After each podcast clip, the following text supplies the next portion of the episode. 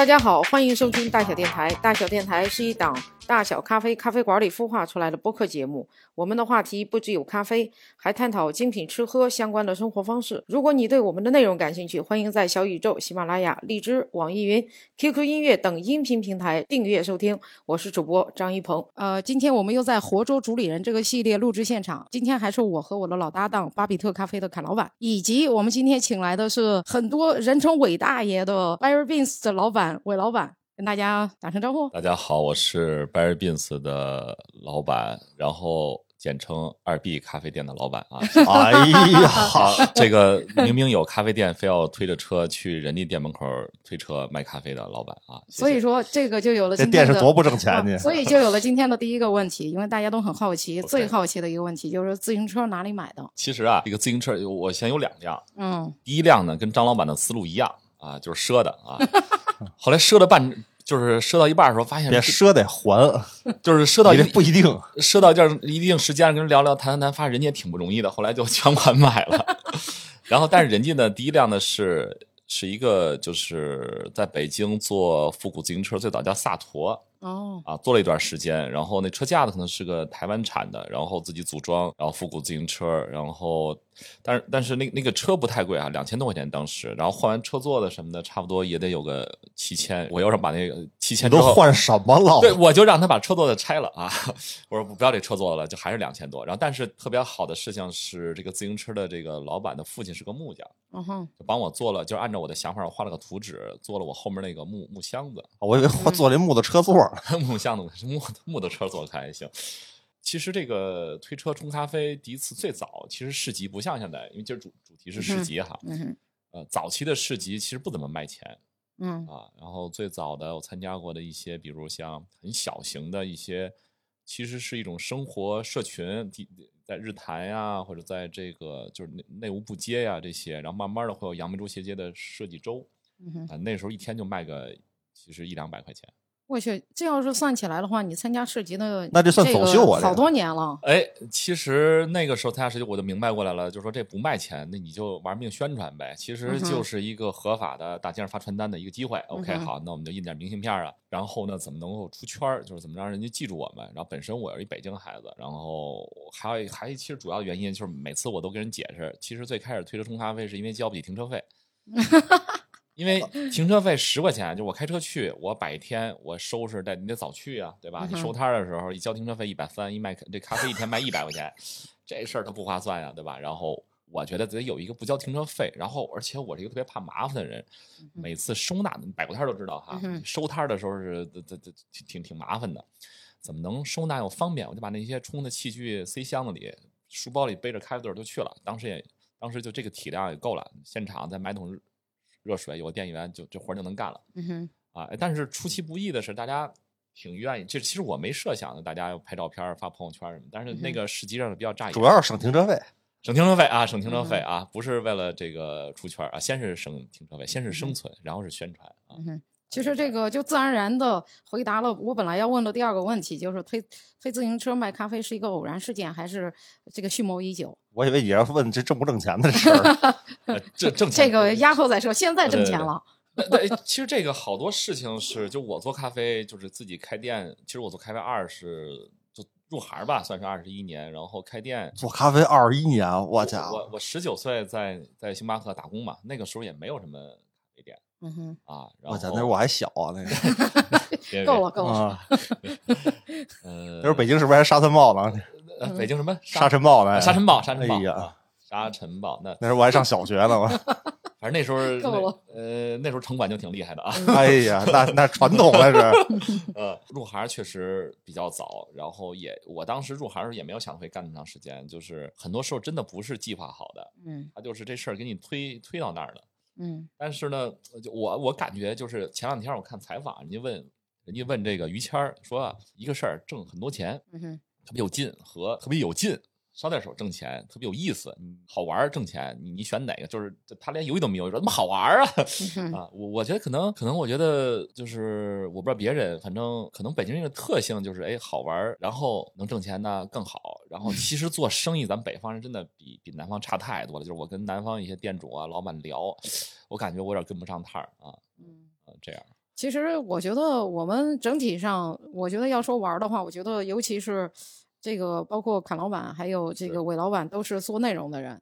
这个本身你们做身为一个咖啡品牌，做那么多的内容，投入那么多，这要不是因为有玩儿这个在支撑着，这个概念在支撑着，不不一定，有时候就是穷，就单纯是穷。对，这嗯对，，还想通过玩儿整一票大的。这就这就是什么呢？这就是 好多人说这个出来创业的人啊，就咱们这帮，也可以说小老板儿、个体户，然后创业的人，说觉得因为是这个这个就是好胜心强，然后特别有动力，所以才干这。不是，大部分是因为上了船之后就下不去了。你是因为怕输 输不起，所以才玩命往前奔的是。是，像这个，你看我们其实在北京店算开的多的啊，然后那相当多没有没有没有，误打误哎撞，误打误撞。哎，说到这里也也顺便说一下，现在是几家店了？在北京有七个，然嗯后青岛一个，天津正在装修，加在一起是九个。接刚才的话说哈，就是这两年创业，就是我店多，但是店吧有点类型不太一样，一直在迭代，就是一直就是开完一个店之后，我觉得不满意，嗯我又又想加点什么新的，又不满意，又要加什么新的。但其实并不是我故意要开成不一样的，就是嗯是一直没有找到我满意的。我对于开店这个事儿就有点像，就是像像刚才卡老板说的哈，就是你说好胜心有吗？好胜心有，但是我觉得不知道为什么就。到这个创业的时候，就会觉得就有一种觉，每年都会有一种觉得，就是我一直在跑，但是我老老觉得有一只狗在追我，嗯然后呢，这个跑特别累，但其实这狗根本不存在，是你自己瞎瞎瞎瞎琢磨的。我不知道侃老板有没有这个感觉。我好几条狗，好几条狗，后边一车队，后边刚刚才那个前面已经数了十十条了哈，对对对，还有那个跑着跑着跑前面去了。对对对，就就是其实其实被这个整个的事儿推着给推到，本来是想玩儿或者是有兴趣，或者一开始就想开一家店，没想多开。有时候房东哈出来说给你逼着你可能要开二店，因为有时候为了安全感，哎呦你就想万一这店没了怎么办？被迫的开了一家店，啊因为北京嘛，其实对你还是要给房东创造不停的创造价值，尤其开实体的很辛苦，就这个感觉对。哎，那所以你们做开始做内容或者做内容这块儿发力是从疫情期间开始的吗？这 对对对初代网红，你开玩笑哦，那时候我还小。那那倒不是不是，还这个侃老板太太久了，这个这都是跟侃老板学的啊。别别别闹，别够了，你们。呃，还从微博时代就已经就已经红了，嗯你知道吗？我跟侃老板老早加微信了，嗯是，但是呢，就是那种相敬如宾、点赞之交，哎，互相看看对方的内容，保持距离哎呦，这么多赞，哎呦呦呦，哎呀列列列列列，不行不行，我得整，我得我得我得整一个，嚯，这我上我上期上期录 Clark 之前也是，就是就是看您那视频，看完之后准备问题什么的，那都是教材，你知道吗？哎呦，哎呀，行对，了，都你们两个教材。是是是。但没关系，店老板之间就应该有这种良性的攀比之心 啊！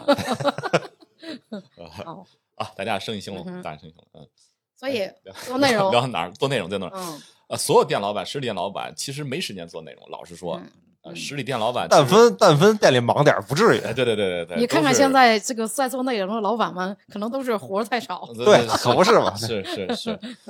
然后我们呢，就是肯定大家都是从第一次那个疫情，包括大家看到的像博开橙子啊、索菲亚，这个这其实叫初代网红，其实都是疫情的时候想办法，就是见招拆招想办法，就是我不能弄店了，我也不能弄，我我该弄点什么，然后才有的这些店老板的转型。第一次做这个内容，其实我们还是在公众号，其实比较笨，就是没有说在特别大的平台上，还是自己的私域的公众号，其实很累。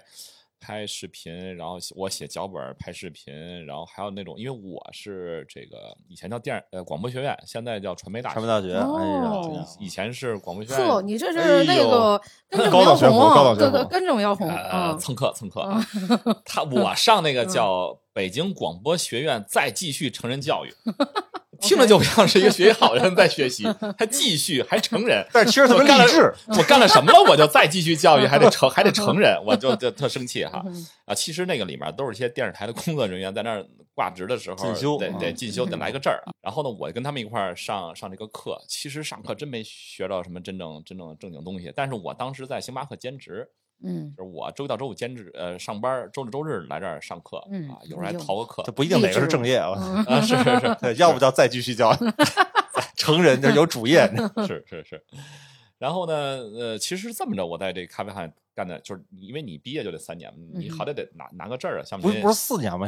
啊，那个快我第一次上这个广播学院的时候，赶上这个第一波 SARS，零三年。啊！啊，那何止四年，两年半，两两年半就解决问题了啊！哎呦，你这真是成功经历了那个非典和这个这次疫情啊！咱们这代人都这样，都这，样，哦都这样，就好像你没经历过似的。嗯那时候我没啥记忆，那时候咱没那个时候咱没 不创业记事，儿。对对对对咱，没那时候我就中学可开心了其实那个时候是不担事儿，你知道吧？所以这个疼根本就感受不到。特好，当时就可放假了啊！对，可不是嘛！上学的时候，然后天天学校发卷子，发完卷子回来之后，你知道发多少卷子？一学期没上，我记特清楚，是就是第二天要就是 SARS 结束之后要开学了，我头天晚上拿着所有卷子一后达到同学家里边抄作业，抄了一宿，抄了一宿。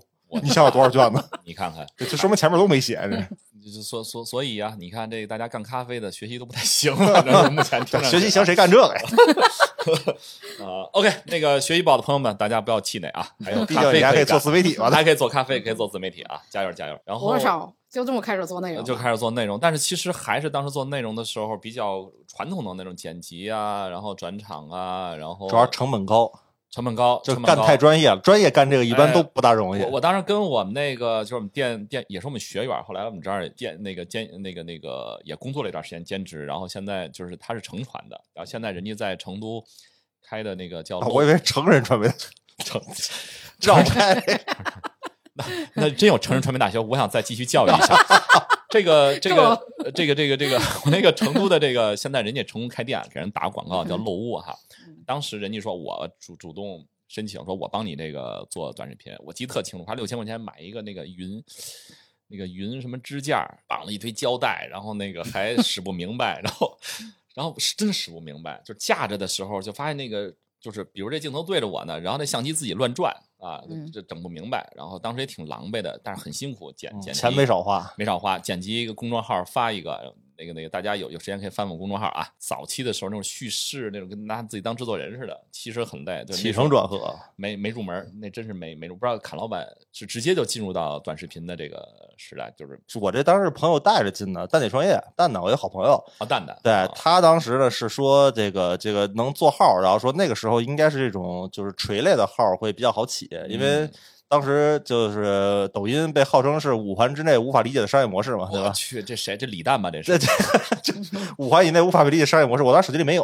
哦然后他说，但是呢，他们现在要一线城市的就是呃人，要一线城市的用户，所以他们要必须要填充一线城市大家更喜闻乐见的内容。内部消息。对，所以就就是说他能帮我们做，就他能做剪辑，然后能帮我改稿子。但我自己能写稿子，但是我自己不是演员，所以我其实演不了。然后当时就过去之后，帮我做整个他们导演帮我导演改稿子呀，帮我弄这些事儿。然后刚开始就是到他们每次去他们公司录是，就这么就是刚开始弄起来。那时候是真好起号，就是那个时候是大概就是你报一条的话，可能几万粉就上来，现在你报一条之后，可能是还掉粉，是那时候就是时代不一样。嗯那时候我们还特意研究一下侃老板嗯，啊嗯，这个这个流量最高的一集讲的是猫屎咖啡。我说这有什么可讲的？后来不对，其实是我的思维不对。这而且这个东西也不是我感知到的，我当时是一次带过去十几个选题，然后我稿子都写完了，啊他们导演看觉得哪个合适，然后当时就说这个肯定能报，这个往后放，哦就前面先，因为对方要关注你的时候会看一下你前面到底有哪些东西，别你第一条视频。你看看，大家会觉得没有关注，所以它其实是你第三方视角更容易哎，觉得哪个能报。我当时也觉得，，第三方视角很重要啊。我当时也觉得这玩意儿有啥可说的，但是你选题嘛，对吧？对你就就一大堆的选题往外挑。就我我要说的是这个事儿的高明之处，就在于我们圈内者圈内的人闲的没事儿拍萃取啊啊。对，对拍萃取的话，这 呃啊谁在看？给人讲萃取率，啊对给人讲这个，对 好，本身学习就不好，你这数学就不好，你还给人讲数学，你说这这这瞎瞎瞎瞎整吗？对我这上来就是来玩来了，你啊过来非要给我讲课，对吧？对，你就好好讲这个猫屎咖啡的猫都是什么品种，对对对，就就就完了。跟舍子里有什么差别？对，那个时候是真的就是好起量，嗯就后来的话其实都不好起来。那个时候其实内容做的并没有那么的好。你知道我录第一条视频，哎，他们导演盯着录四个小时，没录下来一分钟视频。嘿，当时我还比较就是比较生涩稚嫩，是很稚嫩，是因为我我写稿子没问题，我从大学就开始写稿子，就到现在写了十五年稿子，就是就是卖稿子挣稿费，然后每年什么换电脑什么的，基本都是稿费换的。就我一直写稿子，但是我其实啊。当不了演员，就没当过演员啊明。白？然后难度当演员的时候，就是导演后边盯着，导演你知道那范儿起的，这这啊家伙眼神飘了不行，啊然后这个这啊这这句话紧了不行，四个小时第一条一分钟的，一共好像三百多字没录下来，嘿，然后真的是挺难的。到后来的话就导演失业了啊，对对对，把导演换一个就好了。主要是导演太太事儿了，因为？当时还做不了日更，隔日更，因为我不能老往人公司跑，就一次录一部分。然后等到二零年左右，那个就是疫情刚来的时候，然后也没办法了呀，就是去不了了。对吧？然后呢，就他们有一线上课，我让我媳妇儿学，学完之后我就跟家自个儿拍，然后自个儿剪，就这么接回来做了。就是其实是号起的特别机缘巧合，就是朋友推一把，然后说这能起然后一不小心就带起来了。是，对，其实听众里面很多是开店老板，这侃侃大哥能不能给大家介绍一下怎么突破这个表演这件事儿？就是我我不是演员，其实我之前解放天性是吧？怎么迈出的这个不要脸的这一步啊哎，这事儿其实是第一第一件事，就是你千别千万别拿它当个事儿。啊！就刚开始的时候，你什么都不对，看着丑什么不对。后来想，哎，怎么着怎么着，反正你不行的话也没人看，对吧？啊，你要行了，人起码就是人起码看了，你是个既得利益者，啊人家爱怎么骂怎么骂呗，嗯对吧？第一，别太拿自己当回事儿。别太拿自己当回事儿。OK 然后接着就是就是你多练，你知道练这个事儿这样，好多人说，那你不能瞎来，你得你得就是集中精力，啪做一个精品，出来之后就是前前对五年出一鲁迅，五年出一你，是，然后你这一出来之后吹，鲁迅，对对，这段子来的，对，然后你这你这出来之后就得上比《红楼梦》，下比《西游记》，对不是这么回事儿。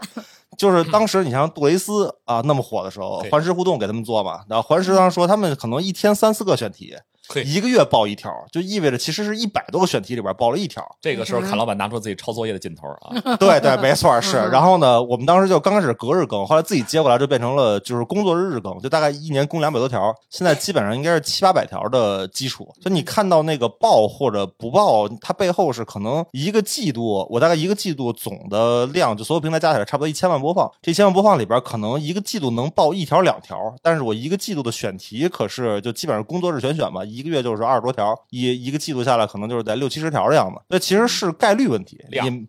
对你没有前面那些个大量的选题的铺垫，后边就很难去真正找到爆点。而且你说在就我做号比较早，后来我看到各个号起来之后，我一看我就基本选题就照我的踏的，哦都不是抄的，就是活着踏的，你知道吗？就连好多字句都是一样的。实是难难免的这个，嗯，对，而且就有的时候踏的，就是比如有一次我说那个那个就期货涨价，然后呢，咖未来咖啡可能会很贵，就这么一个事儿。嗯然后人家照着原话踏过来，然后呢，那个踏过来之后，关键单位弄错了，就是期货单位是每磅多少美分，哥们儿直接变成美元了。我说这玩意儿，这一口咖啡直接一套房啊，这差不多多少去了？对，就是踏都不对的。抄对抄错了，抄抄对抄错了，抄还有说我我里边有时候我有一朋友怎么着怎么着怎么着，啊然后他也是他有一朋友怎么着，咱俩是一个朋友 啊，就真有，就是抄的特别细致，你知道吗？就每一个小细节都抄对了。但是后来我发现我选题也抄别人的，就是选题啊，不是说字句，是选题。后来我发现这个同行们慢慢都不更了，就导致双方都很失落，你知道吗？嘿，比的不是谁把谁比下去，比的是谁把谁熬死。对，谁把谁熬死？因为真正你做个七八百条视频，我感觉到就是基本上知识类大家能听懂的知识类，有三百条以里就做完了。嗯，没有什么特别特殊的了，然后能报那几条大家都一样，明白？只不过你换个号再来一遍就就就也能报。之前有过一个更更欠的，呃，我露脸说了一条，然后呢那个也是还行，好像两千多个赞吧。然后呢后来另外一哥们儿把我那个音频蹬出来，然后配各种散碎素材，就是做咖啡的散碎素材，录了一条，比我那赞还多。我然后我后来还这属于找他，会抄的，这这就直接是用的我的音频，就是说话声儿都是我。呵，然后呢，直接翻了一个，但关键是我内心当中最沮丧的是，他妈为什么我露脸比那些个破素材堆的还要点赞低？你看你看就是我这脸是个减分项你看啊这个音频，你来大小电台就对了，你知道吗？啊，对，就是不露脸比露脸要要要值钱，你知道吗这？这这张老板接的这个，哎，不是那个侃老板，你做这个也可以可以给大家说一下，你做这个短视频通共的这个设备方面的投入是多少？刚开始在蛋蛋那儿的时候，他们又有灯啊，又有相机啊，又有导演啊，然后帮我改稿子什么的，那时候成本是最高的，当然不是我出啊，就是朋友的东西。嗯，然后后来呢，就开始就是用用架子、弄手机的后置摄像头，然后自己开始就是录。然后再往后呢，因为老出差什么的，这大家也知道，咱们这个就是四处乱跑嘛，那怎么办呢？有时候在酒店录，然后灯什么也都没有，然后就直接就是前置摄像头加提词器。刚开始还背稿，我我前几十条全是背的稿。后边就开始用提词器，然后用用提词器就得用前置摄像头，后摄像头需要用另外一个东西做提词器，不能带那么多东西，所以就用前置摄像头提词器，然后这么来录。我都不知道这东西好。对对对，后来就慢慢的就变得越来越简单了。然后我是办公室一个台灯，然后呢加了一个台灯。相当于两个台灯，一部手机，一个提词器，然后呢，基本上话筒就耳机，前插上耳机。大家听重点啊，前置摄像头可以变成提词器。对，前置摄像头，然后再用一个 A P P 的提词器，或者现在有些手机就有这功能，就直接就可以录像的时候就有提词器，然后呢就直接用提词器就可以了。学了一招，学了一招啊！哎，这可以是最最小成本，最小成本。因为实际上你要知道，在整个的视频领域，就至少是这些自媒体领域当中，真正值钱的是选题啊，不是你长什么样，你画质好不好，你只要不是干跳舞的号，对吧？是。卡老板原来说。过说这个很多人也都咨询咨询他是关于怎么做内容，韩老板就是说，如果做内容的话，尤其内容想持续交付，其实这个制作的成本不能高。对对对，就成本有多低这件事儿一定要，然后接着收益有多大，哎，这是这是收费内容，这这是 在在我在沃克里边讲这个，第一个成本有多低，第二收益有多大。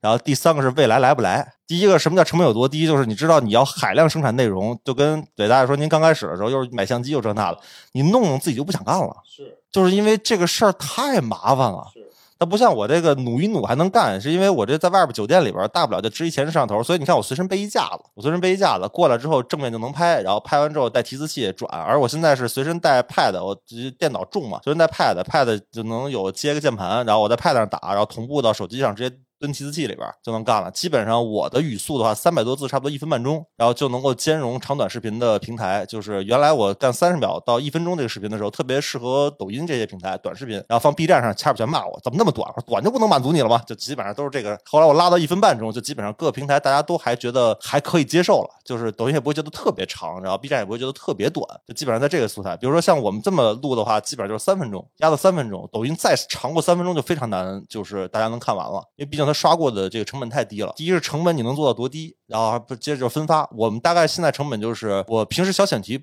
不算这个这个这个这个整块时间啊，就是你想起选题在手机里记一下就完了。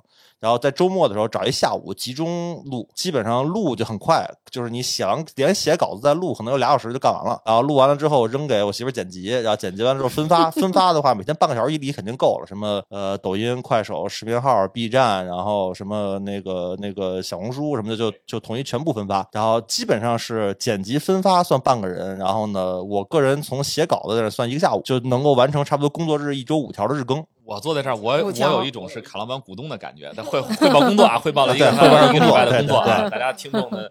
这个听的不要误会啊，我们这确实不是自媒体公司，确实是咖啡公司啊。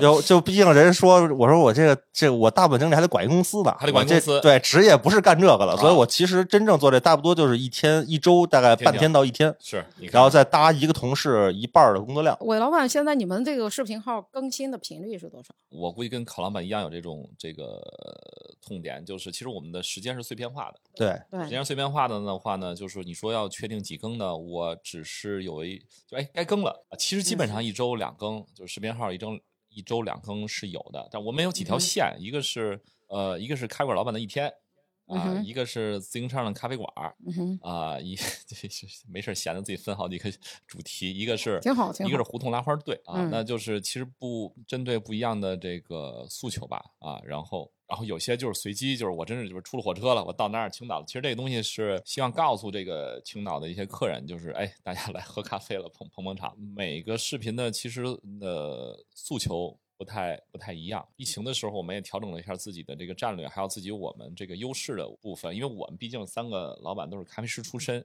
嗯，你们仨老板呢？啊，仨老板，仨老板啊，对，介绍介绍一下，对不起，我们是三个咖啡师啊，三个咖啡师。然后呢，其实其实都是咖啡师的这个品牌，其实现在不多了，就纯咖啡师做起来的品牌啊。多少都应该有有点行外的人啊什么的这样的，为什么呢？啊，咖啡师为什么呢？就就这么说吧，就厨师开的这个餐厅和面包师开的面包店和开始开的咖啡店，它都有一些优势和劣势。这两年这个劣势就就比较能凸显啊，就是比如说，比如说他就这个天天拍萃取啊，就是他他会容易活在自己的世界里，然后他会去钻技术。呃，然后就是它外面的这个展示面就不是特别好，它一个强大的内存，但是没没显示器，就是这样。对，呃，就其实团队需要。配搭嘛。然后我们可能三个开发师自然就分工了，按照自己的这个三个三个老板就按照自己的这个优势，呃，被迫的或者是我推动他们的，就就我们二老板叫宗旭，他是烘豆选品啊，烘豆很辛苦，你知道吧？就是这这个这个大家都觉得这侃老板当年也对也红过，烘过好，早七点晚十二点，哎，我早七点半晚十二我点。我就是很多人说我想学烘豆，包括很多员工，就是我学拉花儿也会了，手冲也会了，我该学烘豆了。其实，其实，其实，其实不是的，就是这个术业专攻哈，你真的能耐得住那个辛苦。我我有一次陪我们二老板参加这个烘豆比赛，九十多个人，这个拼那一二三名，这还是一个青岛的分赛区。一说报这个，一说这个啊，那个那个烘焙赛报名的啊，来集合，就从那台阶上稀里糊涂站起九十多个人，然后头发都不多是吧？对对对，嘿，我目测了一下，我告诉你啊哈，就是五个字儿吧，老弱病残四个字儿，那运就没有，那运 就是这个台阶上坐了一堆参加比赛的，你就看那长得最难看、头发最少的，全他妈站起来了。然后，完了完了然后，然后，完了，然后我觉得我去这不行。还有一个就是我们圈里面这个这个这个这个，其实烘焙师心脏都不好哦这么这么心惊肉跳的啊？啊，天天喝浓缩呀。哦，跳啊，他跳啊，他这个啊，然后我觉得就是很辛苦，真的很辛苦，这些都是幕后的这个而且你们你们看过烘焙比赛吧？啊，全世界所有比赛当中，可能是最不具观赏性的。他太不具观赏性了，一帮人手了一机器，那机器一点儿不变，然后呢，一帮人拿一小本儿搁那儿记，啊，然后你也不知道他干嘛，他轰了之后你也喝不着啊。然后就全世界最不具备观赏性的一个比赛。然后呢，这个成本还巨高啊。到你比如说你你烘你烘焙赛，其实你要接，你不能接那个，你可能得电热风。你得你得你得先买一台跟烘焙赛一样的机器啊，，是啊，然后结果每年的赞助商还不一样。啊对呀。啊。啊，你你你没地儿说理去。然后呢，嗯，然后但是实际上烘焙赛比赛的这个经济价值是巨大的。但前提是你这个得了冠军之后，你得会营销自己啊。对对对很多那冠军，你现在想的是，你不是冠军了，我沉了。呃，我问你，一二年那个这个超级女生第一名是谁？你你也 想不起来了，就是他还得持续不断的能有自己去营销自己的这个这个能力，然后但是很多的烘焙师都是那种技术默默无闻的这种，像像我们这种贫的，你就耐不住那个那个寂寞啊，寂寞啊天天天天跟烘焙机捧哏，那不嘿好，那 嗯哼，烘焙机老坏，我跟你说，烘焙机都烦了都。这这是二老板是吧？二老板，然后这个也也我们一专多能吧，他也做一些这个啊、IT，就是我们后台系统，哦然后也监管财务。我我这数数字不太行。说到萃取率，后面那个呃百分之多少来着？啊我可能就忘了。三老板做这个这个出纳分开和甜品，主要是甜品的技术总监，然后加这个财务的出纳啊，老嗯，说到这一点，你们的甜品做的还是相当不错嗨，。就是在咖啡圈里面还行吧，因为骂街啊这种，这我骂谁了？大家自己找错。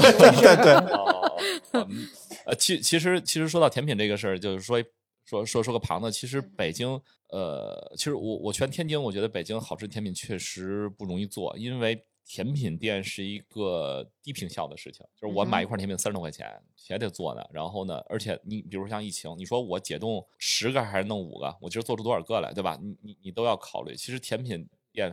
咖损耗高啡店还难做，尤其在这种就是平就是租金很贵的地方，然后然后那个那个评效低的地方，其实非常非常难。有时候说哎你们北京没有好吃的甜品，我说是，我说这个这个就是太太发达了，可能就是房租太贵了啊，所以导致这些很多好的品类小饭馆啊甜品都没了，很遗憾。人家一般说法就是说北京没有好吃甜品，好吃的你吃不起。你知道 啊对对对，呃也可以，那就证明咱没钱呗。对对对，确实没见过。没见过，没见过啊！嗯其实现在的话，甜品这个，呃，其实对于咖啡馆来说的话，我觉得现在就是曾经一段时间是这个咖啡馆什么都卖，后来的话，咖啡馆变成了一个专门的精品咖啡馆，就是只卖咖啡，后来又变成了现在这几年又多了一些卖甜品的了。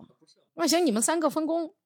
这不挺好的，这挺完整的。你们三个就是一整支就对，这连内控都有了，就 财务财务出纳不是一人嘛，对吧？呃，其实是这个，就是还是那件事。第一个是咖啡师的技能其实有点单一，逼着大家就在要转型，一专多能。呃，小团队创业呢，就是要多弄点事儿啊。其实，其实大家会觉得你们这个公司这公司那，包括有些南方朋友来找我来，哎，咱办公室在哪儿？我说我没没我没有办公室，你 你就在这开店聊不就完了吗？还需要什么办公室啊？就很不正规哈。然后有有时候我的车还是个半个库房，车上什么都有，倒腾库房没地儿放。这整个库房也不大，反正 对对对，倒腾嘛，出活动的时候这东西就在我车上，然后该出那个活动了，倒腾倒腾啊。其其实小团队大家包括哈，你看张老板这个大小咖啡在新城国际这个店。然后这个还兼电台，从那个先从那个箱子里掏出来麦 麦克风，对，就是创业的，就这样的，就这么过来的。哦对啊是对拆东墙补西墙嘛，是这是是，谁家有套完整的墙？这是对对对。哎，那现在你们做内容那么长时间，有没有尝到任何做内容带来的甜头？它太甜了啊！哎呦，哎呦，赶紧哎呦，讲讲，我也想听听。这是 很多人，你看，你看，这有想听的。实际上，我们第一个，我觉得做短视频对我们来说，其实第一个好处又无法计算的是线下引流啊，就是还是店里面人会会跟我说，他说，哎，老有店里人来找你的，你又不在，我说他消费了吗？他说消费了，啊，那就行了。倒是随和了，老板随和。这段看提前面报点前置。我是觉得，如果要是非得找老板，但是又不来，就是他人家又没有喝咖啡，我觉得是我们产品不行啊，就是就是大家还是为了产品来。在这儿可以说实话，可以说实话，可以可以说说实话。然后呢，然后呢，我觉得店老板的其中一个工作是把这个客人哈，就引到店的门里面，因为员工不具备这个能力啊，人家天天把店守好就不错。你把员工呢，你把这个客人守到引到这门里面，那剩下其实就是人家咖啡师做的事情了哈。呃呃，我觉得这是一个做流量的一个第一个第一个好事儿啊。还有一件事情，为什么我会意识到这事儿很重要哈？其实其实跟那个也受侃老板启发，嗯，都是跟侃老板学的。我天，我们去那个上海展会的时候，这我对行业最大的贡献了。我们去这个上海展会的时候，然后嗯这个我闲下来的时候，就也没看比赛，我就围着这场地转了一圈儿然后我发现，就是所有做自媒体的店老板门口都排队，就是摊位上，就是大家在一个其实咖啡市集或者展会有点像节日嘛，大家去的时候围绕这个几个地儿，那是因为燕儿仔没去吧？嘿，好这下一次就找这个燕儿姐录。对对，呃，好家伙，反正四分之一咖啡呃对，反正市集上我挨着过他啊，领啊，领对对，领教过，领教过哈，感受过啊。是的，他差点我都去排队去，我告诉你。咖啡，对咖对咖啡市集圈核弹嘛的。OK，好，对，然后呃，对这个燕儿但但你知道，在我们摊位，我知道哪哪届上海展，到我们的摊位主要都是问，哎，索菲亚展位在哪儿？我说后边后边。快笑死了。对对，真事儿，真事儿。啊，真事儿，哎，为什么都来问我？我也很奇了怪了。就觉得你们是一伙儿的，对对对，觉得我认识，对，你们一会儿坑大家钱，我跟你说，对对对都一个路上的。啊，是是是，我看之后不行，加我一个。所以那个时候意识到做媒自媒体的重要性。对对对，其实你在店里还不太那个能感知到，就大家搁一块儿的时候，突然在一个地儿的时候是能感知到的。对我觉得第一个应该是给店里引流，第二一个是，其实我们最开始都是线下的时候，就是我我不知道侃老板，就是侃老板做线上，我做线下，做线下人会特别羡慕这个线上的，然后做线上的人会羡慕线下的，其实都莫须有的在猜，其实对方都很辛苦。你同样都要付出你的时间和精力的，呃，我们会觉得线上我们这太辛苦了，其实线上巨大块蛋糕、巨大的饼，其实不是的啊，其实还是要一点做的。就是第二一个，我是觉得短视频我能够我能够有优势的，就是我突然能感觉到，就是我开始有广告主找我了，哎呦，转化来转，化了啊，变现来了。嘿，他就是做完广告之后就把那个做广告东西送给我了，也可以，留个东西呃。也可以，也可以啊，也可以啊。我的代言你说我店里用什么，其实我代言就是什么嗯 啊。然后我觉得会有些广告主，然后如果你当你做到一定的粉丝量的时候，会有一些广告的收益，然后然后我觉得也也也蛮好的事情啊。我觉得别拘着，我觉得别拘着，我觉得挣钱不丢人啊。对对对对，你就好好把人家产品介绍清楚了，对吧？都有缺点，那产品都有缺点，你把那优势说清楚，缺点也给人普及普及。我我当年就是因为这样，所以就没没人找我了。嗨，啊，那那那，那 这个真事儿，我原来干音频行业的时候，做音乐的时候，就在就在做评测，然后后来就是有人找我，我说这排名我不喜欢，我不接，后来就再也没有人找我。真是有点担心我我是不说，我是不说不好，但是如果我觉得不好，我就不做，就这样都没活了。不是我，我也是这样，我也啊我也这样，就是就是，其实其实，比如说这东西不好，我给人播了，结果这东西卖给人家，人家吐槽，我挺害怕这事儿的，大家都害怕，都爱惜羽毛，对吧？，对。都都这这脸吧都得贴着地，但是说实话，都得有点行规不是这样的，行规都得接，你知道吗？都得接，对对对对对对咱，们属于相对另类的。也不是，咱们长久，嗯，咱咱们长久，咱们长久啊！这这太太安慰人了。好，嗯，咱们不放连锁，不做加盟啊。所以其实做自媒体的话，还是尝到了一些甜头了。我相信很多人都会问过你这些什么做内容的转化，还有投入产出比之类的这样。哦，还有还有一个最大的，其实是其实其实你人设决定了你能够你的收益在哪儿啊。我们其实我们又有咖啡师又有店，哎，不知不觉的，我觉得我们做培训有一个优势是别的不具备的。就是我们有八个实体店，有八个类型，在北京有有写字楼店，有商场店，有胡同，有还有跟一个蜂巢剧场的配套，呃，还有这个社区，像春秋路冰滴店社区，又有三里屯这种档口店。结果在培训的时候，大家非常喜欢我们的一件事情是，就是我们培训很多的开实体店的前期的这个咨询的，其实他们有些是想加盟这个咖啡。我说你，要不你自己学，你自己开，你自己喜欢的，我觉得也没什么没什么门槛儿。然后这个他们最喜欢的一个事情是来我们这儿学习之后有两周的实习时间。说实话，就是你你你很多人他在你也喜欢，然后我我也喜欢，我也喜欢，我也喜欢。你这碗刷的不干净啊！你这个课不能过啊！对对对，没错没错。那外场怎么没收呢？是是是。然后然后这个这个这个内容里面，其实比如说啊，有些人在刷抖音，老讲的是外卖啊、数据啊，其实他连这盖儿怎么盖或者这这纸怎么封，他不撒他都不知道。他跟我们上了一天班哦，原来这个外卖是是是是这样的啊，然后他也会进到我们顾客社群里面，然后看我们我们社群是怎么营销啊，比较近距离的接触到实体店，有的呢有回头给我也加一下，我学习一下。对对对 对，不是那个那个，对我我我也能猜到乌合里面哈，是不是？对对对对对。然后然后然后这个这个里面是大家比较喜欢的，而我们的这个视频号啊，就是我的人设呀，包括店里这些事情啊，他们很好奇，到底咖啡店赚不赚钱？嗯，我说那你进我们店里一块上会儿班你看我们赚不赚钱是吧？然后那个我说所有店你都可以自己，就是你学完两节，你学完两周的这个我们的大课技术课之后，你先下店实习。这个是我们这两年开大课的时候，大家反馈觉得呼声最好的事情啊。我仔细想，确实很多培训机构不具备这个啊，就是他他讲技术啊，讲萃取，那个就是那个就是学校的样子。啊，这边的话，他你你们这边的话，不仅仅是有知识本身，它有实践的一个但实际上，你知道法国蓝带的甜品，它最重要的课就是它三年课程还是两年课程，它有半年要去酒店实习的。就是就是就是说，好多好多教这个的话，自己不一定会，而且这出去之后，但凡有饭吃，不至于回学校教课。呃，是是是，好多的店开不下去做培训，不好意思啊，不好意思啊 这挖多少人？这家伙，可不就是 火了？对对对。那其实现在的话，对于做内容，就是你你做内容这件事情，在你们团队。内部是一个什么样子的这个存在？大家都很拥护这事儿，还是呃还是冷嘲热讽？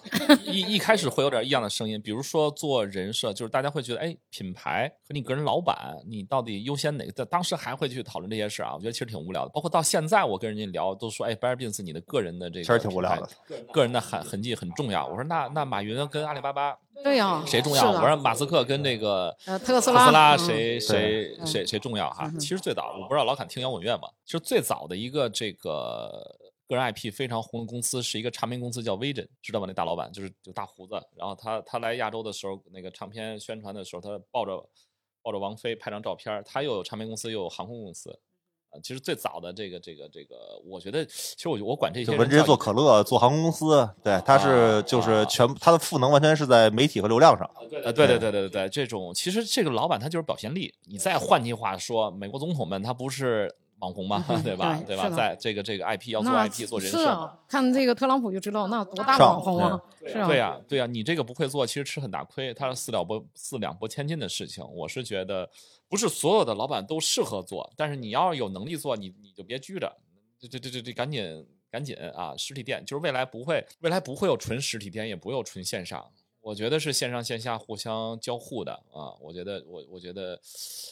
我我是觉得慢慢大家会才就是会就，我觉得这这疫情这三年完成的一个教育是，之前好多人这个爱惜羽毛，然后清高就包括什么不做外卖啊什么的，然后不做就用户资料留存啊什么好多这那。你你们说上一期呢吧？不能够，克拉克不会听这期的。克拉克没听这期。就就说这么多之后，大家就突然之后，克拉克看大脸屏。大家开始反思，就是什么呢？就是无论我再怎么清高，我回去得有饭，回家得有饭吃。还是市场教育你。对对对，啊就是大家逼到那份儿上了，就该干都干了。你说这个人设这个事儿的话，就大家对于品牌的理解还是不清楚，就是就好像当时就说一个恶心一点的，就可能圈里圈里人知道，这不算恶心啊，这太那啥了。就是说之前我特别不喜欢那个王思恩书里边《就想开家小小咖啡馆》那书里边写一句话，就是咖啡馆如果咖啡的营收占比不超过百分之多少，就不算真正的意义上的咖啡馆。就我这都都没饭了，都这还在比例这点事儿呢，咱大家先把这买卖干活了，行不行？就在活不了的时候，爱惜那东西没有太大的意义。我跟很多咖啡馆老板在一起聊，也很多人问我们，呃，做播客的意义啊，就是说白了就是做内容嘛。然后其实现在绝大多数人还不知道什么叫做内容，所以两位也讲讲什么是你们理解中的内容呗。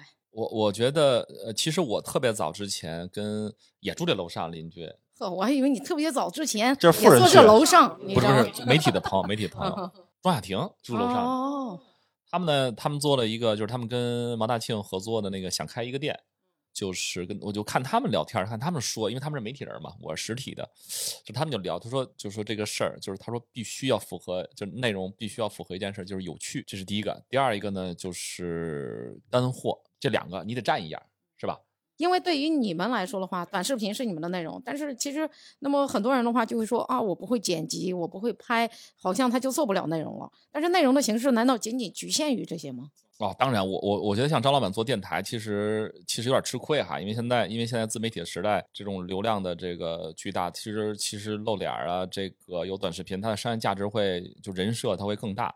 其实其实电台是一个什么哈？电台是一个枕边的陪伴。咱们这种这种情况，可能更是咖啡店老板、咖啡爱好者，这个睡觉前听一听，图个乐的。对，这这也是内容的一种，但是比较辛苦。呃，还有一个就是，我觉得短视频说不会剪、不会掐，我觉得这个确实有门槛，我不得不承认，不是所有人都能做这个的。还得不知道会演看看，对，我不知道嗯看老板怎么怎么看这个，就就我觉得这是有门槛对。就是内容的形式是不是只有短视频、音频等等这些，还还会有没有其他的？我说的稍微功利一点啊，就是就是因为我原来做音乐的，这个那个伟大应该也涉足过这个行业，呃，原来做音乐的，然后我做后期的，然后但是当时 Hans Zimmer 寂寞大叔啊，就是就是电影电影音乐圈的大佬，然后人家讲说你这个做电影音乐的秘诀是什么？他说就一个词儿叫 story，讲故事。讲故事，实际上人是典型的故事动物，人的认知啊都是从串闲话开始。呃，比如猫屎咖啡对对对其实讲故事吧对对对对，你因为你父母其实不知道什么是咖啡萃取，但是都听说过这个事儿你。要把它装进来，就把它装进来装进一个故事认知里面来。然后我之前文案课里边有一段叫叫有故事讲故事，没故事讲态度，没态度讲就就没态度的讲设计，就大概其实这么一个逻辑。但是有 有故事就先讲故事，然后所谓的内容我们先看目的。比如说原来做音乐的时候，实际上它是会引起情绪共鸣，你最后是要挣钱的。它是要挑动人们的情绪共鸣，基本上这有两个方向，一种是炫耀，然后一种是情绪价值，就是我听了我自己爽，或者说我听我听这我听交响乐，我你多带劲，你看我这你看我这小马甲，对吧？挺带劲。就它会涉及到你个人的情绪需求，因为它是一个非常怎么说呢，非常虚无的一个一个产品载体，就它只是一个段声音而已。但是你要清晰你的情绪，你要能够完成你的自我表达，然后它是有最后的功能的。而像后来做做做咖啡、做老板之后的话，我必须要完成的就是，呃，我们最后要指向销售。销售之前的话，你可能说指向品牌，那品牌是什么？品牌呃，就是有两个我特别喜欢的解释，品牌解释一大堆啊。第一个解释呢，是我一朋友就也是专门做营销的，他说品牌是消费者心中的印象，那印象不得串串闲话，讲个故事，它得传播嘛对，他得他得让你有机会能接触到我呀，对吧？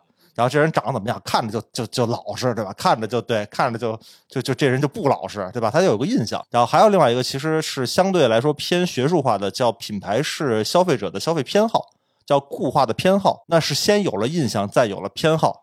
所谓偏好，就是说可口可乐和百事可乐搁你面前，你选哪个？你明知道要把那个牌子遮了之后，你也基本分不出来，但你就知道选哪个。对，这是一种偏好，对吧？还有另外一种偏好，就是我觉得我这个就美国精神，对吧？我 old school，对吧？我就选可口可乐，我觉得我年轻人，对吧？我就选，它是有偏好的，它是有你的表达，就是在所有的这些东西，我都指向的是我是不是一个可信的人，这是不是一个可信的品牌，然后你能不能构成一个好的消费偏好，能不能被人记住？然后播客的好处，其实我之前上带你创业、上那个日常公园等等的，有好多人都说听播客来的，就是现在很少有机会能有一个小时听你讲你自己的故事。这是非常非常难得的。虽然说它的传播，你你花一个小时，这个毕竟成本很高嘛，但是它的传播的粘度是非常高的。它的那个它的那个深度是，换句话说，我们就说那个完播率，是不是？你一个小时的播客，它的完播率，我也是做了播客之后才发现，这个可以这么高。因为我后来不是还跟你对过一次，对，说这帮人到底多有空？我们还我们还对过一次这个短视频的这个完播率和平均完播率啊，和这个播客比起来，对，我就觉得也是挺有意思的。就变成了有两种价值，第一种价值呢，你要完成用户看这东西的价值，可能是娱乐，可能是自我表达，可能是情绪需求，可能是炫耀。然后完成对自己所做的这摊事儿的这个这个价值，它的价值就包含了就是是否是正向的偏好，是不是能对品牌形成价值，对你个人形成价值，就是对你的个人形成印象，然后以及能够最后转化成你的销售，你能让你这波人有饭吃。就是艺术家和就是音乐人是两回事儿。我是做职业音乐人的，原来就是就是我们是做商品音乐的，而艺术家是可以不考虑别人怎么想的，但是你做一个产品是要考虑别人怎么想，考虑到这个东西怎么样能够健康的往下走的。嗯，持续性。所以其实做内容的话，除了这个从形式上来说有什么视频，还有音频之外，其他的也都有。我就我就是觉得现在是不是有很多的品牌或者是咖啡馆？我觉得现在大家都是把自己的内容放在了就是这个，比如说大众点评，就是这是他们理解的内容啊，内容的一个平台，大众点评或者小红书，现在也很少有人在做图文的内容了吧？呃，也有，其实这就跟成本收益有关系。这我们内部有一个指标叫全域 ROI，就是所有能够投放，不论是内容还是投放钱的这部分投入产出比到底有多高，叫全域 ROI。这里面就是它跟图文视频没关系，就是哪个你做的成本又低，收益又高，你就干哪个。如果精力足够，就能干全干。从现在往上排序嘛，对吧？我我觉得甚至于就是大家喜欢干哪个就干哪个。是不是等着啥事儿都不会发生？对对对，我觉得其实躺平这是一个感叹词、语气词，不会躺平的。你你你现在多硌呀，对，躺不平，一一辈子一一后背债了。是是比较，我我我我怎么说？就是我我刚就是刚才那个内容哈，内容上来说，其实更躺不平。就是我我我现在感受到，呃，你整个的就是朋友圈、视频号的这个舆论宣传，其实没有人会宣传自己差。嗯，大家都会宣传自己好，所以就会给就是现在的年轻人会有一种感觉，就是大家都能做成，我怎么能废物？我不知道是不是这样，就是，然后呢，谁都愿意展示自己好那面，嗯，对吧？谁也不愿意展示坏那面。然后短视频都会弄，你学会我这三招，开店肯定不赔；你学会我这几招，保证你流量爆棚。对，尤其是第三招，呃，对 就完播了。对对对，然后然后千万大家划到最后啊，对，先点赞收藏，呃，先点赞收藏啊。然后这个东西给大家造成的就是，其实我一天可能我的注意力能吸收一个信息到两个信息，现在变成了八个零点五个信息堆到一起，就会给大家制造的一种恐慌，嗯，恐慌或者是浮躁，或者是哎，我前两天我我也不得不说，我刚从青岛过来哈，我突然发现我的店里有有有有这个。年轻的女士带着书过来，在那个一缕阳光下点杯咖啡看书。当我看到这一幕的时候，我觉得，哎，这姑娘真好看。不是，你这一幕很过了，是这一幕很很已经很久没有在北京看到了。我第一反应是，我靠，这下午翻台率完了。第二反应是这一幕真的在北京没有看到了，就是都是在打卡拍照。哎，我觉得二线城市开店其实因为租金压力没有那么邪乎哈，就是我还是一个一线城市的心态。但是就是他们说那主要是翻台率的问题。对，那他说他说难道那在咖啡馆不看书干嘛呢？看着不就是用来看？哦，我觉得还好看菜单啊。嗨，不是刷短视频吗？就是不是对，我觉得最早是啊，开馆就应该加本书过来，然后晒着太阳，把它就看嘛。就是我确实干过这事儿。我早我早年间的时候，就是需要准备功课或者什么的话，都是去咖啡馆里边带着书去，是吧？你那时候店老板多着急。但是你看，现在侃老板到 了咖啡馆黄了吗？现在现在侃老板到咖啡馆也是拍视频，拍视频。嘿，好，都是工作，都是那个时候侃老板坐在星巴克看。将心注入，星巴克是如何成功的？这关键是买不起的，喝着星巴克，坐在星巴克里面看星巴克。我跟我跟江友说，刚开始都是健怡可乐，后来等到他美式十八块钱买一杯送一杯可以续一杯的时候，我就开始喝美式了。买一杯尴尬，对，这样能待的时间更长。呃，其其实其实你你们可以注意到，就是说九块九什么九块九拿铁、六块六美食都是没座儿的店。嗯，你让这些有座儿的店，其实知道做多少贵啊恐恐慌，有点恐慌。对对对，但是我我也不得不说，其实其实，哎呦，就是当时我觉得我那么着急，担心分台利友，自己真是太。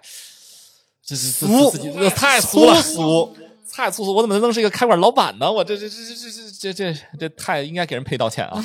这个这个念头太不好。但是，哎，我觉得对对，呃，初衷其实还是要给这个城市创造点美好的，还是得有有点的。然后我就默默的，就是本来是，哎，我要不要把那空杯的收了，制造一些紧张的这个姿态，给他续水也可以第二杯蓄水也可以续水也可以。后来我就没有打扰人家啊，那那个参加市集是不是也是你们做内容的一部分呢？在你的理解里，你做内容或者参加市集，是不是是最快、最直接的验证做做内容的甜头的地方？其实不是唯一的，因为你还有一些电商嘛，对，卖点豆儿、卖点啊挂耳什么的 啊。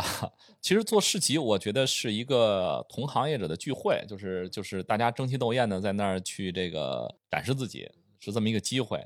我觉得有一点点江湖地位的意思，嗯，是吧？就是嗯我靠，他排队，我操，我不排，我就想点招儿啊。那这什么对特我我不喜欢去市集，有一个原因就是老看别人家排队。老看人家排队啊，然后就是呃去参加市集，不完全是做做内容，而就而且在市集上做内容稍微有点耽误耽误事儿。对，所以市集上卖的好的没有做内容的，因为没有时间给你做内容。对，所以就是你们参加市集的话，也都会设定营收目标是吗？呃，我不知道别人，我这种好胜心比较强的人，嗯，一定会。呃会会的。目标一般是比某某家高高一百。的，那是我闲的，就是我其实我没有什么这个呃特别的意义，但是我我就这么一人，就是我们打篮球就是打篮球我，我比如我们就是我们就组波嘛，咱咱接一波这种，谁谁都不认识谁，就是我还不行，得赢他一个，哈哈，不行，咱不能老被刷下来，大家加油！我就这么一人啊。包括有一次就是我们我们去打球，跟人家就是我们队输人家多少分儿然后下场休息的时候，我说咱们输人家二十分之内啊，不许超过这个，都得有个 KPI。闲的就是闲的，就自己给自己那个那个，就是就是其实是个游戏，它是个游戏啊。就我我上次那个 Decade 老板在边上，我说你咱俩咱俩比赛啊。那个咱啊，涛涛，我说咱俩看谁这营业额高啊什么，就是就是真的是，我我是一个特别害怕无聊的人，就是我是一个冷场恐惧症，只是因为这个，然后再加上我想给自己制造点小喜悦，就是万一超过了目标，我自己很开心啊、只只是这个，只是这个，就是我我对对见面还是大家都很客气，我 跟他很客气啊。那你们这个一年会参加多少场市集啊？啊，疫情这几年的话不太正常啊，所以这个多少耽误了点事儿。对对对对对。但是在这之前，你们是不是参加市集还挺频繁的？呃，我从什么时候开始觉得，呃，其实市集有很多是嗯有用的，有些是没用的嗯啊，不是所有市集都要去参加的啊，就挑着参加，挑着参加，嗯。像就肯定肯定高雪的都要去嘛，嗯，在北京的对，呃，那个北京的咖啡市集是要去的，要去嗯。的，主战场在这儿嘛。然后青岛的我也去，其实天津的也去。基本上你看我开店就是北京、青岛、天津啊，都是在那儿培养一些粉丝，然后有些数据在落店，这样比较安全啊。我就我就比较枯燥一点。其实我做是做，因为我们这个电商公司，电商公司啊天然的就偏数据化，就是因为你骑在互联网上嘛，然后你数据会比较多一些。然后我就怎么测算的话，你发现初市集我们很难回本儿。然后我们能挣到钱的的话，只有北京市集、天津市集，上海只挣过一次钱，是造物节，是因为造物节是邀请制的。你来的所有人的话，除了你自己的食宿之外，其他的所有没有没有摊位费，然后也就是有一部分抽点，但抽点也很低。然后除了这几个之外，就没有过外地市集，就从来没有过挣钱，因为你得把人工算进去，你得把食宿算进去，然后你得把就是车钱、路费给算进去，然后基本上就没挣过钱。所以其实我其实不是特别的热衷于做这事儿，然后但是其实看到大家要这么热闹，总觉得是不是我这打开方式不对，你知哎道吗？挺挺有意思的，确确实实，我觉得这点的话，跟韦老板聊是这个最直接的。对，就是其实我们做一场亏一场，就是外地市集啊，外地市啊集基本上做一场亏一场。外地市集肯定是有成本，然后其实我我我可能人稍微没有考到那么多，我怎么判断这市集该不该去？就首先他卖不卖门票，嗯哼，他不卖门票这就得小心啊他没有自信卖门票，证明他对流量没有没有这个嗯就是对吧？进来人就把不住了，那个人群的属性就把不住了。对，对，这就就有那排队买鸡蛋，就送鸡蛋的啊 进来了，混进来了啊。然后第二一个呢，就是说这个市集它是不是有一个就是一个很大的媒体号在支撑嗯啊？就是它的有效流量，我觉得它有效流量这件事儿比较流量比较准，比较准。对，通过这两个事儿，你就大概猜个八九不离十了。第嗯三一个呢，就是哦，我做我说一个我经典案例啊，我第一次参加好吃市集，就丹丹姐这个天津这个，其实我是最后被邀请去的。涛涛他他他他是最后问的我，他我也不知道为什么，他觉得我这人不好接触，留留大胡子什么的。其实其实后来他挺好接触的，他是最后一个问的我。像我们都没有接到邀请，没事 没事，你讲你的。不好意思，这丹是丹丹叔别听着这节目了。呃，不一样，咱们不是一个品类啊，我还上不去天猫呢。谢谢您谢谢您对对对对。然后然后呢，然后呢，其实我是最后一个报名的，我就安排在最里面。嗯其实像那个铁手啊、四十家所有在外面，就是我我们一开始实习开始的时候，外面开始排队了，里面一人没有，我在溜达转了三圈我说这怎么成啊？这个。然后呢？但是我那天有心的时候，把出发的时候的视频拍了一下。我们上车啊，然后租一辆货拉拉上车，然后就去了。去之后在最里面，我还跟里面商户买点吃、买点喝，在那聊天。我今儿就废了，让他们排去吧。后来等这个这个中间这个人进来了之后，下午开始忙了，忙了三天。可能我的流水就比那几家差点儿。嗯哎，这就激发了我的斗志欲。然后呢，当天呢，因为我推着车来，就是有有踩的，因为都是一个摊位一个摊位。你看你这儿就一车，对，人家那个媒体就愿意这个跟你互动互动哈，聊聊。然后我就说啊，这个车呃您是从北京骑过来的吗？啊，是什么的，瞎聊 铁人三项，啊。旁边听，哟，这哥们儿骑过来，咱过来看看吧。然后就来了，这好身体啊！我我 好身这平时都吃什么呀？我呃，都喝咖啡也不缺钙啊。然后，然后，然后呢，这个卖的还行，比人差点，但是我就把这个整个过程拍了个短短视频，然后包括那个那个天津电视台也拍了一个稍微，就是他还找我要我出发的视频，剪了一期。真骑过去了，呃，没没没，火拉拉嘛，刚才不听火拉拉嘛，连人带货，带自行车，对吧？然后呢，第二次又办这个市集的时候是返场，其实只有我跟燕儿姐去了啊，呃，因为我们我们可能就是就是对生意比较敏感哈，嗯然后积极，积极积极努力努力努力努力努力努力。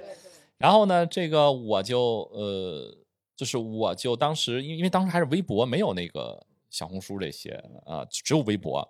微博是可以买这个粉丝，谁能看到我的。嗯然后主办方呢，在微博上有大概三十多万粉丝，本地粉丝。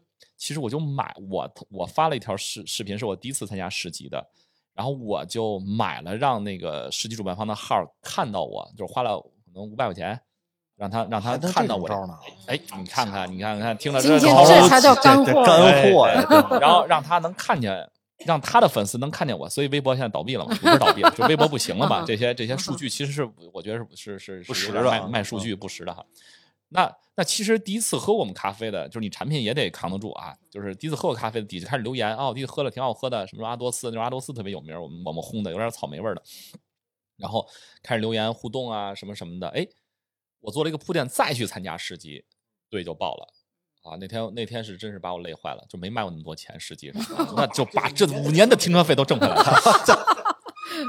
好，你看看，对，所以说你看，这有参加市集从来都没有成功过，还有这个一直都是在，还有韦老板这种在市集上一直都是独领风骚，大家交流一下。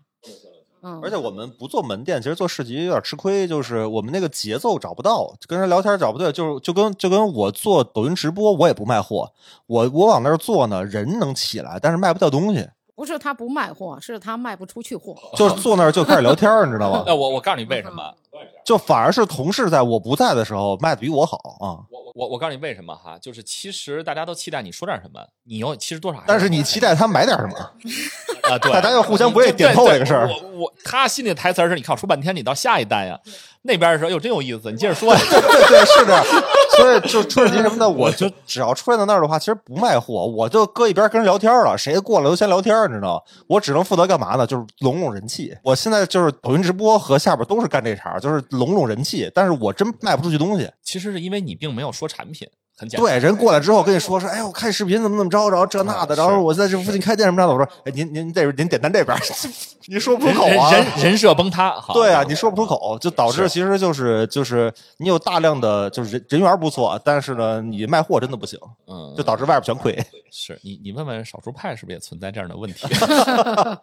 呃，其实其实他们也可以卖的，就是我我觉得我我觉得我看过少数派的这个摊位，应该挺厉害的，呃，卖的应该不差。但是其实电商不在乎，不太就是他不太在乎这个卖的数据，他很在乎的是，其实线下网友见面会就是培养感情，因为他很珍惜，就是我我们都是线上的，对对很珍惜面对面的有这个机会面对面的这个这个这个机会，这个可能意义更大于这个卖卖卖卖东西啊。嗯，所以，而且这也是一个确实是一个极佳的机会见着这个用户，而网友见面且而且是不是也可以考虑一下，比如说线上，就是把线下的这些在和其他咖啡馆的这些用户买豆子都可以啊，是吧？都可以引流到瓦比特区而且你知道，而且你知道 他们就是就是，如果说我不去，然后同事去出市集的话，我觉得可能卖东西不成问题，但是我又怕大家觉得就是没逮着我，觉得有点有点失落，失落对，可能有点矫情，你知道吧？对。哦然后，但是我跟着去吧，又不卖货，还占一份出差的名额，然后还还还还还多一份差旅，那就让你员工报你照片呗。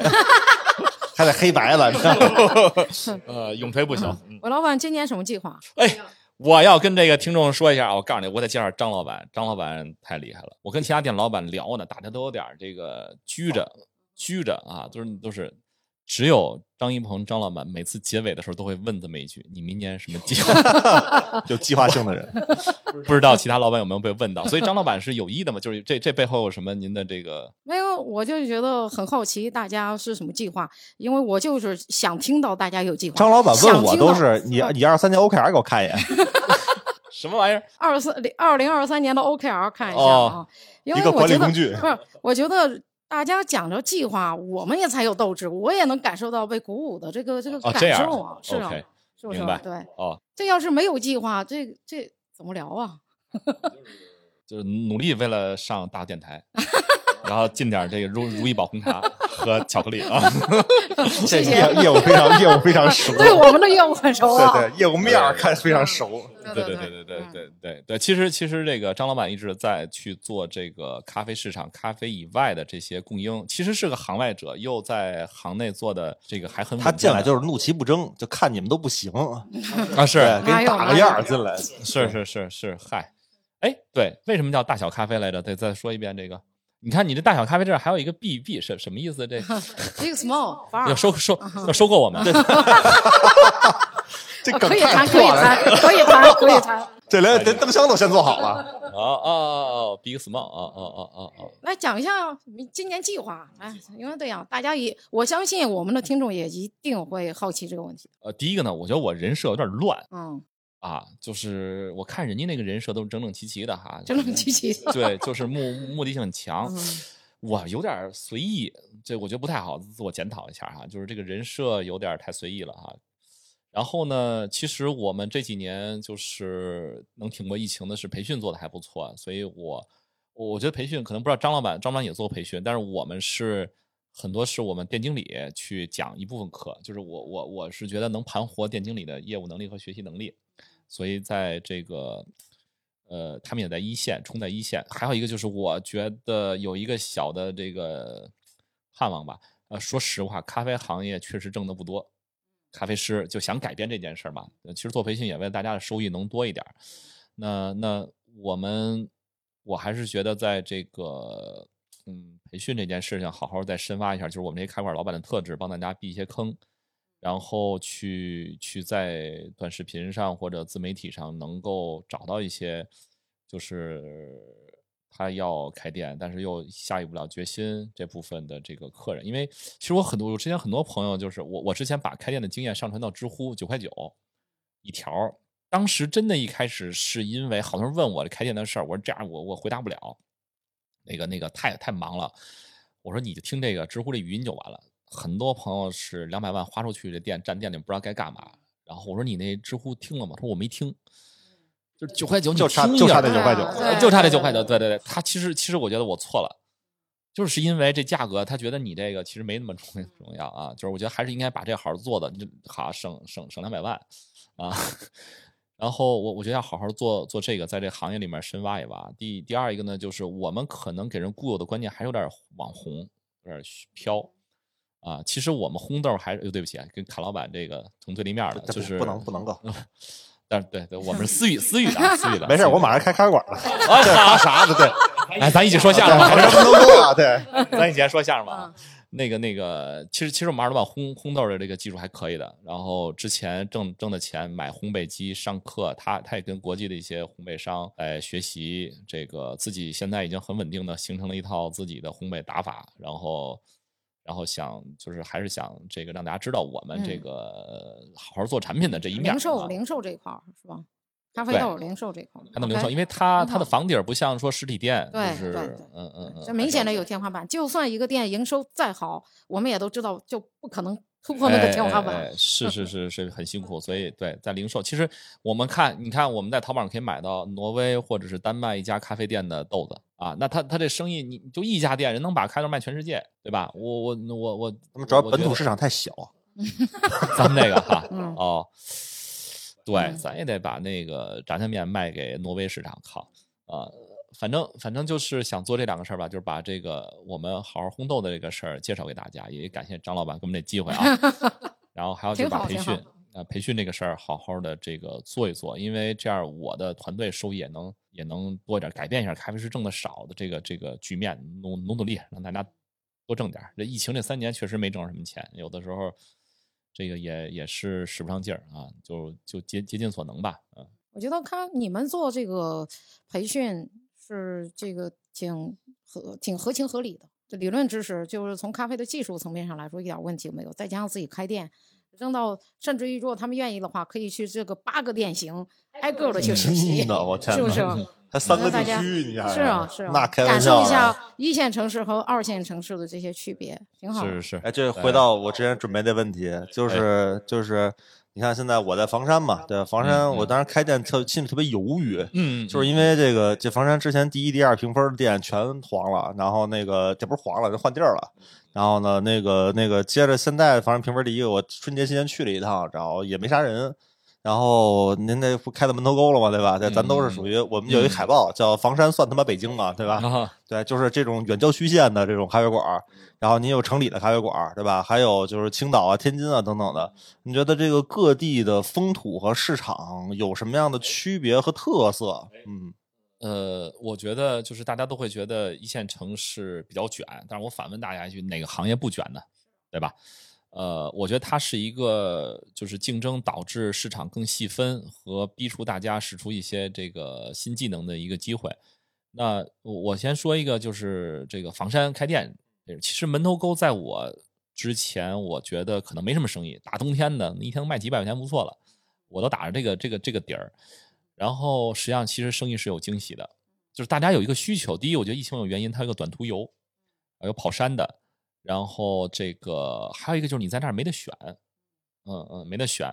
呃，再一个呢，就是如果比如说你打开门头沟大点评或者房山大众点评，你做吧做吧就能热门榜，很容易，这很容易。是，就毕啊竟这人少嘛，对吧？对对，还有一个大家有一个心态，就是我我如果是从市里边往那儿去，其实比如像门头沟，他如果住在石景山以西的这个大片的这个社这个这个人群，他是不愿意往东边跑的。对，是是，没错。我做石景山以东，我都不，我都不愿意跑。对不起啊，石景山对是石景山是市中心啊。我就踩在石景山沿儿上，你知道吧？就是我过一条马路就是石景山，对，明白明白在石景山沿儿上。就对他们来说，我往东边开车等于堵车，对对对，等于贵，等于停车费，等于浪费时间。没错，啊是我都是攒一波儿一块儿去东边是是，如果西边有有能选择的，不会去对，跟出差是一样的。对，然后呢，我我我是觉得就是要，而且二一个大家为什么那么远，就是往往你那儿开去一趟，我觉得还是要营造一个城市不一样，跟城市不一样的氛围。现在新的门头沟店的这个热门榜不是我咖啡，是一个民宿啊，半山腰上的一个，那人挺多的。这天儿也有不少客人，你可以看那个视频上。我觉得可能你要在房山开店，还是要这个给人营造一个，就是哎，你你你去郊游的这么一个啊体验放松下来的，。了我们这个不是，我们这不属于景区，我们这属于房山老城区，因为我办公室在那儿，其实就是看了，我看了，对啊，就其实就在办公室一楼，对，所以我们这个跟其他开店不一样，就我们不涉及到选址，我们就是址就在这儿了，然后没问题。我觉得我我我老板现场支招啊烘，焙不在那儿，那咋咋烘啊？这我们这个量对吧？这家伙啊，不是因为为烘焙去的房山，不是因为烘焙去，就是因为便宜，呃明白明白。便宜。你想想，照跟那儿烘焙的话，就我们这个量，你跟石景山就能看见，能看见烟，你知道吗？哦生意很好，呃，这个烟很大，烟很大，烟很大。对我我我觉得，嗯，如果不具备这个，嗯，我我我看了一下那个康老板那个那个那个地儿，我觉得吊顶需要稍微修饰一下啊，那个吊顶太金属。我们一共就三万块钱啊，啊，对，所以你们是四处脸了吗，那是是是，大家再赞助两两两桶气啊，把对对对那吊顶我老板，我提醒你，咱们这些开店的，我像我从来不给那个侃老板提他怎么开店建议，他要什么，我这有不用的垃圾箱，我就直接给他，哦你知道吧？是就是因为他只有三万块钱，咋交啊 不够一桌子的。对你，你又不是不知道，开咖啡馆的人用侃老板的话来说，敢花钱呀、对，这是敢花钱啊。对 是对啊，通共有三万块钱。哦哦，哎，别别别别瞎支招，别瞎支招，别瞎支招。我啊我这就是个我那属于废物利用，就包括富裕办公室，然后能够利用起来。这么着，到时候弄好了，咱也别别做什么贡献，咱约约期视频呗，对对对，挺好挺好挺好啊给。大家介绍我我还真是一直想去趟那门头沟那店的啊啊啊！这不是就是我这刚看你这开店，咔嚓，这疫情最严重的时候来了，然后就就一直就凉着了。但是其实我觉得刚才侃老板问了这个问题，比如说你也在这个青岛开店，比如说你也去很多地方做呃参加市集啊等等这些，就是各地的咖啡文化，就是它的氛围，对是不是？因为比如说我哪儿的小姐姐更好看？咖啡这个氛围上有什么一些，就是有什么区别？比如说有什么印象的一些，就是典型一点的，比如说我我刚开始去青岛的时候，同行就是在市集边上拍着我肩膀说：“你没有海景，你冬天开业你就等死了啊！”嗯，啊这这这啊这基地文化，哎还真的。我去青岛啊探几家，人大家都说店都在海边儿。对对，人家不是恶意啊，人家就是只是替你捏把汗。嗯啊，然后呢，真的有有人看着我那个开店的短视频底下留言说，那个前两天一这圈里面传说有一人在冬天青岛开开业啊，原来是您啊，他是这个意思。胆儿真肥啊！啊，是，我说欢迎您来看店。他说不好意思，我也是店老板，但是我现在休假出去玩去了。我说店已经关门了啊，我们其实有一部分店就是冬天关门出去玩去了啊，这真是完全不一样哈。啊啊，然后淡旺季非常明显。就是还是旅游城市旅游城市啊对，淡旺季非常明。然后呢，其实高消费，你想象不到啊！你去青岛河北美食五十八、六十八，嗯我去，你能想象到吗？就是你你你说，那你开九块九不就火？你你开九块九，你还就得死？为什么？他他他买的是座儿，嗯他买的是海景的门票啊、所以他必须高消费，就是在海海海就海边这一圈儿所以有时候青岛的这个本地人有点吃亏，就是他消费很畸形，就是他他的海他比如还得跟游客那儿抢啊，抢对抢抢座儿。对啊，对对，吃吃吃那个别的地儿拉来的海鲜啊。这都什么感觉？对？然后对，就是其实就是青岛就是五十八年美式让我印象很深啊啊，然后很贵海边上的，因为它是一个海景的门票，时间时间长你就习惯了，你说好这六十八啊，对我有一次去海边那店，然后特别漂亮海景大飘窗，然后我不想喝咖啡了，我知道美式五十八六十八，我说你别想坑我，点了一个别的叫什么什么养生什么什么特别厉害，我发现就是大枣片泡水四十八。还不仅喝杯咖啡了。对呀、对对，就这个没办法，人家就是我也没有卖门票，我在这儿的租金非常贵，而且我就这么一个季节，就这么忙的时候，你把这多少占上，大哥我九块九，我十八美式，我挣不挣钱，我活不活呀？他是这样，对，这个是所以在青岛的风格嗯青岛旅游城市所以这是个座儿，所以大家去咖啡馆儿就是图个座儿。呃座儿景观位。其实如果你没有海边儿，你在那个城里面经营咖啡馆儿，其实大家有点就是各做各的啊，关起门来做自己各自的生意，选择了一个生活方式啊。那个那个，我也不给你们卷，我就在这儿自己玩儿自己的。北京呢？你觉得北京城里和城外好像是两个世界？城里和城外 啊。哎，我我嗯，怎么说呢？其实其实这个我因为还是那种好好胜心比较强的这个这个这这这种人，嗯，我我老爱跟人较劲儿，内心跟人较劲儿啊，就是那个那个，我还没有太太这个去，就最近一年也确实比较好，这个就是去比较少做做走这点。对我有一特点哈、就是北北京真正的开馆老板的北京人不多，我很少。北京人谁干这个？对不起啊，这儿给北京人塔地了。给北京人丢脸了。我想了想，身边真是北京老板不多，真不多啊，真不多啊，大家都反正像我们都是外地人，呃，我我是觉得可能是最开始，我觉得北方就父母都是工薪，就工人家庭都是一个阶层，就是然后还都有点要点面儿，就出来创业开店的，还真是少少。我捋了一圈，想了想，还真是少。不知道侃侃老板我其实就是现在在北京啊，好多人那如果口音都是北方人的话，我分不大出来。分不大出来。对，大家哪个真是北京？尤其是就有些地方的，比如像西安的、山东的，那口正起来真啊完全听不出来。啊，就大家其实北京是这样，我当时说说你在北京啊，北京人不排外，就是就是操北京人不排，我说北京人怎么可能排？北京我们老被歧视，老被歧视北京两千多万人，正经你往上倒两代，就是你父母这代就是北京生的这一代，可能加起来就几百万人。你我我都不是北京人，我我这祖上都不是。你这都这两代都不行，三代说算老北京的话就不剩几个了。没有你进一餐厅里边，东北人比北京人多，你敢你敢说啥？对吧？就其实北京是一个就是就是本本地的居民很少的一个城市。已经接受了这个，就是这个，就是是一个多元化的这个。对，所以我们就不是很在意这个对方到底是什么，除非你口音特别重，你会意识到这个问题。口音在不重的情况下都是北方口音，大家甚至有点不意识到，就你啊你是外地人这感觉。啊啊，是是是是，OK，对对，我觉得北京欢迎你那个我们差不多今天有聊到这儿吗？好吗？，OK，反正今天聊的两位聊的开心吗？聊的过瘾吗？不过瘾，咱们再来一期。看啊，嗯，看观众啊，观众如果这个回复的高，说要在这个再 back call back 一一下对哎，我跟 Uncle 还还有就是，大家可以留言有没有自己想问的问题，你们先存着，你们先对，然后对咱们回头的时候再录再录一期。对对，我跟侃老板就是也不开工厂不开店了，咱就说这个，对对，天天天就指着吃了就。对对对对对对，然后那个张张老板这下回来的时候，嗯这赞助商给喝喝点拉菲什么的。行行，我别喝着带气儿赶紧赶紧跟他们聊，赶紧跟他们聊。好，谢谢两位，谢谢大家，好再见谢谢，嗯拜拜拜拜。今天节目就到这里。如果你喜欢这期节目，请也分享给你身边听播客的朋友。大小电台下周三见。